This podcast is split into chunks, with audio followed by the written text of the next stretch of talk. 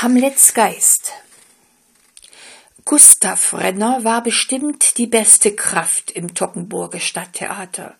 Alle kannten seine weiße Weste. Alle kannten ihn als Heldenvater. Alle lobten ihn, sogar die Kenner. Und die Damen fanden ihn sogar noch schlank. Schade war nur, dass sich Gustav Renner, wenn er Geld besaß, enorm betrank. Eines Abends, als man Hamlet gab, spielte er den Geist von Hamlets Vater. Ach, er kam betrunken aus dem Grab, und was man nur Dummes tun kann, tat er.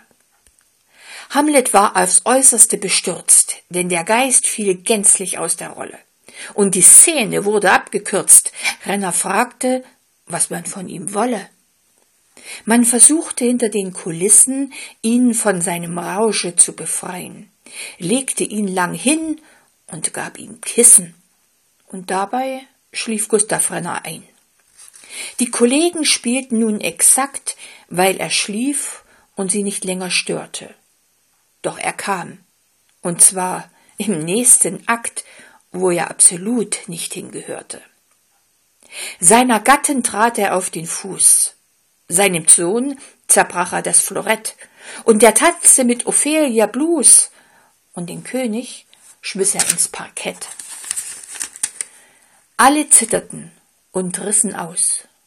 Doch dem Publikum war das egal. So etwas von donnerndem Applaus gab's im Tockenburg zum ersten Mal.